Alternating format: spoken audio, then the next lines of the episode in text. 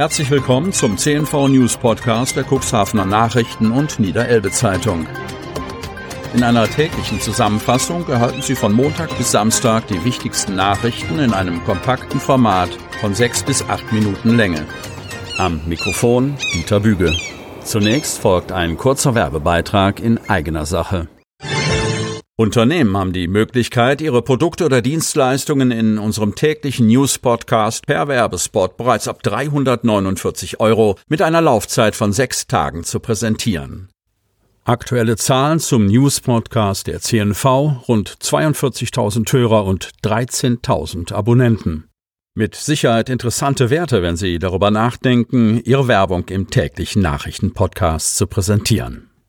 Mehr Infos zum Werbespot unter 04721 585 386. Montag, 22. November 2021. Bezahlbarer Wohnraum in bester Lage. Lebenshilfe hat Neubau auf ehemaligen Grundstück der Gärtnerei Nachtigall bezogen. Großzügige Räume für die Bookbinners.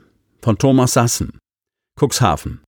Wir haben es geschafft. Für die Lebenshilfe war es ein großer Tag. Im Beisein zahlreicher Mitarbeiter, Unterstützer und Gäste feierte der Cuxhavener Verein am Sonnabend den Einzug in sein neues Gebäude im Herzen der Stadt mit einem Empfang und einem kleinen Weihnachtsmarkt.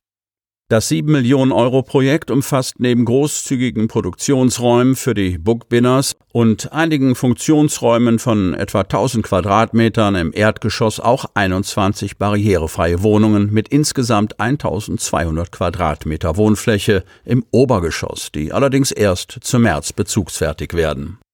Der Kauf des unmittelbar an das Kulturbistro, kurz Kubi, angrenzende Grundstück der früheren Blumenhandlung Nachtigall bildete die Voraussetzung für den eindrucksvollen, aus zwei verbundenen Gebäudeteilen bestehenden Erweiterungsbau, der nach fünfjähriger Planungs- und Bauzeit nun weitgehend fertiggestellt ist.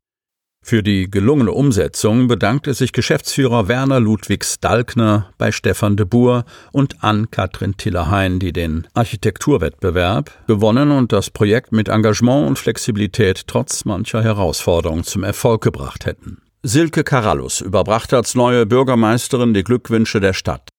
60 Jahre bestehe das Arbeitsangebot der Lebenshilfe für beeinträchtigte Menschen und 40 Jahre die Werkstatt, ein Jubiläum, auf das der Verein, seine Mitarbeiter und Mitstreiter stolz sein könnten, sagte Carallus. Mit 4 Millionen Euro sei der Neubau von der N-Bank finanziert worden. Dazu ein Kredit der Volksbank und Eigenmittel aus Rückstellungen der Lebenshilfe rechnete Ludwig Stalkner vor.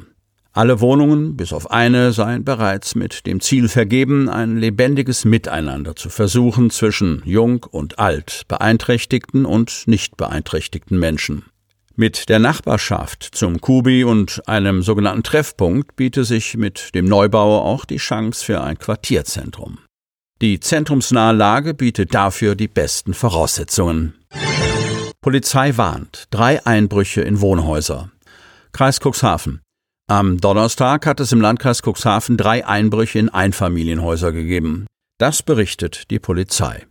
Demnach kam es am Vormittag in Geestland-Elmlohe zwischen 7.15 Uhr und 13.30 Uhr zu einem Einbruch in ein Wohnhaus an der Straße im Wiebusch. Laut Polizei hebelten die Täter dort ein Kellerfenster auf.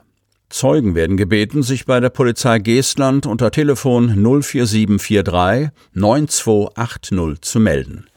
Zu einem weiteren Einbruch kam es am Nachmittag in Utlede. Hier drangen die Täter zwischen 14.45 Uhr und 17 Uhr in ein Wohnhaus an der Straße Bersa bei Helmer durch ein rückwärtiges Fenster ein. In Beverstedt kam es schließlich in den Abendstunden zwischen 19 und 21 Uhr zu einem dritten Einbruch. Auch hier gelangten die Täter durch ein Fenster in ein Wohnhaus in der Straße am Hohen Feld. Die Polizei Schiffdorf bittet um Zeugenhinweise unter Telefon 047 06 9480.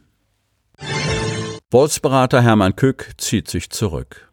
Jäger und Naturschützer spricht von zunehmenden Zweifeln und Ängsten und zeigt sich besorgt, dass die Lage wieder eskalieren könne.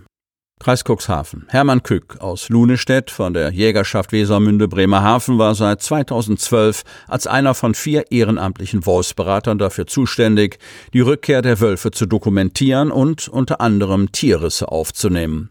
Nun hat er in einer Pressemitteilung seinen Rücktritt zum Monatsende erklärt.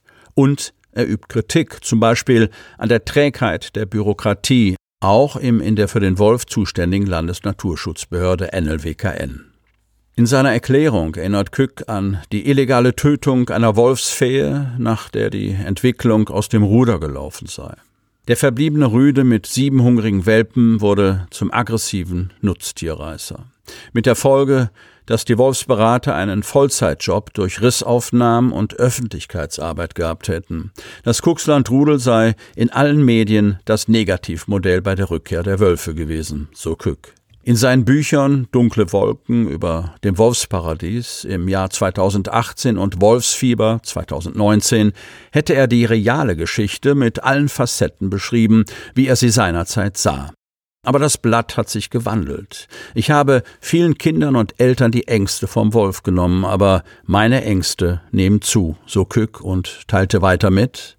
Aus der Erfahrung der ersten Jahre als Wolfsberater, der gute Nerven braucht, ruhiger Zuhörer sein sollte und fachkompetenter Jäger und Naturschützer in Personalunion sein muss und sich den zunehmenden Aufgaben gestellt hat, wächst auch mit der Zunahme der Wölfe im Kuxland, belegt durch Sichtungen, Bilder, Wildtierrisse und Nutztierübergriffe die Sorge, dass sich die Eskalation des ersten Kuxlandrudels wiederholen könne. Der ungewöhnliche Zulauf von Wölfen habe sicherlich mit den enormen Schalenwildbeständen zu tun, mutmaßt Kück, der von mehr als 30 Wölfen im Kuxland ausgeht. Nahbegegnungen mit Wölfen nehmen zu, ebenso Übergriffe in Dorfnähe. Seine Gelassenheit sei beeinflusst durch zwei Ponyübergriffe mit dramatischen Bildern. Die Bereitschaft, Kindern Verharmlosung der Wölfe als sinnvoll zu erklären, wie er es mit Überzeugung getan habe, zweifelt er mittlerweile an. Ich nehme verstärkt die Sorge der Bürger wahr, die viele Fragen haben. Mein Telefon steht kaum still, nicht alle kann ich mehr mit Überzeugung beraten. Schafhalter, denen ich nach Verlusten zu wolfsabweisenden Zäunen verholfen habe, haben jetzt stromführende Zäune vom NLWKN gefördert und trotzdem werden sie überwunden, auch am neuen Schutzzaun am Deich der Weser. Das Thema brauche statt Besänftigungen und Statistiken neue Antworten aus der Politik und dem Jagdrecht. Weil die Landwirtschaftskammer ab 2022 die Nutztierdokumentation übernehme, möchte er sich künftig den schönen Dingen widmen, wie seinen Enkeln, der Fischotterforschung und praktischer Naturschutzprojekte, ohne die Landschaft komplett zu verdrahten und den Lebensraum für andere heimische Arten zu verlieren, schließt Kück. Sie möchten noch tiefer in die Themen aus Ihrer Region eintauchen?